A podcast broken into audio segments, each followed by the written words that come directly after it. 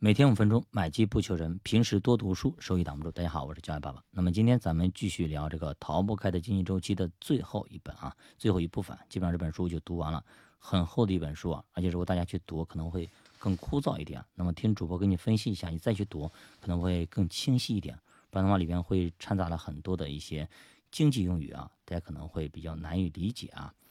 那么其实呢，在经济扩张的早期呢，可以呢买进一些债券和股票。同时呢，也可以卖出本币进行对冲。其实逻辑就是啊，如果经济一直不好转，本币也会贬值。所以说卖空本币就是给你的建仓加了一个保险。那么在扩张后期啊，你先卖出一些债券，你再卖出股票，接着呢，在央行提高利率以后呢，再买进货币，同样是对冲。那么它的逻辑在于，经济最热的时候呢，本币会升值。那么下降的早期呢，继续保持货币的。做多的一个头寸，不介入股票和债券。那么在下降后期，你先去做空货币，同时呢，先买入债券，再买入股票。听起来其实很简单，是吧？但其实就像巴菲特所说的啊，其实投资呢其实很简单，但是呢它不容易。在一个周期里面呢，其实有七个啊驱动因素是我们可以辨别并加以利用的。首先呢就是货币加速器，在实际利率低于自然利率或者说货币扩张的时候呢。就是会导致经济扩张，那么在稍后阶段，往往又会导致货币流动速度开始加快。其次就是存货加速器，那么低存货让工资开始增加一些什么订单采购，这会造成销售大增。第三就是资本性加速器，比如说销售大增，本能呢就会让生产企业开始扩产扩扩张，对吧？开始增加厂房，本来一个厂房不够。开始建两个厂房等等，追求创造更多的一些利润。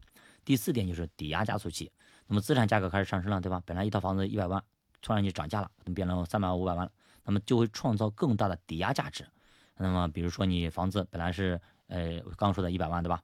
那么你抵押的话，也就是抵押个七，一般打七折打八折吧，顶多给你打八折，对吧？那你如果打八折的话，就抵八十万，一百万的话，那么这个时候房价涨了，涨了五百万了。那么这个时候呢，你再抵押的话，可能就可以抵到四百万了，对吧？同样一套房子，但是就因为它资产价格涨了，那么你抵押的钱就多了，对吧？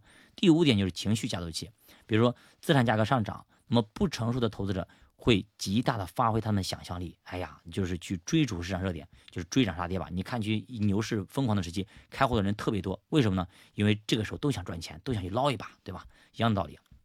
所以说，我们提醒大家，如果你看到发现啊，某一个时期开户数量越来越多，就达到疯狂的时候，这个时候可能咱们要慢慢的就要撤场了，最起码要系好安全带了啊，这也要记住啊。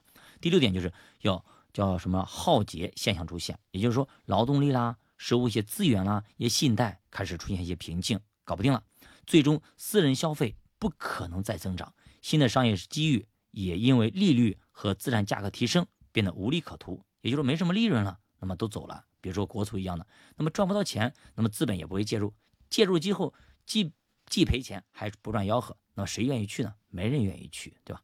第七个就是信用崩溃，那么信用显著收缩导致债务收缩，形成流动性陷阱，搞不动了，从而喜欢形成一个完整的一个周期，就是慢慢慢的就到最后了，就是再就破茧重生。那么希望咱们国储呢，通过这一次越南一比三输掉了之后，能够破茧重生。再来一个新的周期，不至于说一直道歉、道歉再道歉，有啥用呢？好的，那基本上到这里了，这本书基本上要读完了。那么给大家总结一下，这里边书的内容比较多，周期很多，这种周期、那种周期、朱古拉周期啦、基辛周期啊等等啊、库存周期等等会很多。那么怎么记呢？咱们主要记住几个，第一个就是存货周期，那么它其实跟基辛周期是类似的，它一般呢是四年到五年。那么一次资本性支出周期啊，也就是朱古拉周期。它是多久呢？是九年，相当于九年左右啊。通常我们会把这个周期中出现一次牛市，也就是朱古拉周期里边会出现一次牛市。而每一次完整的房地产周期呢是十八年，其中房价衰落会走四到五年的衰落期。每个房地产周期会包含包含了四个那么存货周期，那么和两个资本性周期，也就是朱古拉周期。那么这些波长不一样，所以呢也会有波峰波谷。在一起，它们也是重叠在一起的时候，也会互相震共振啊，震动。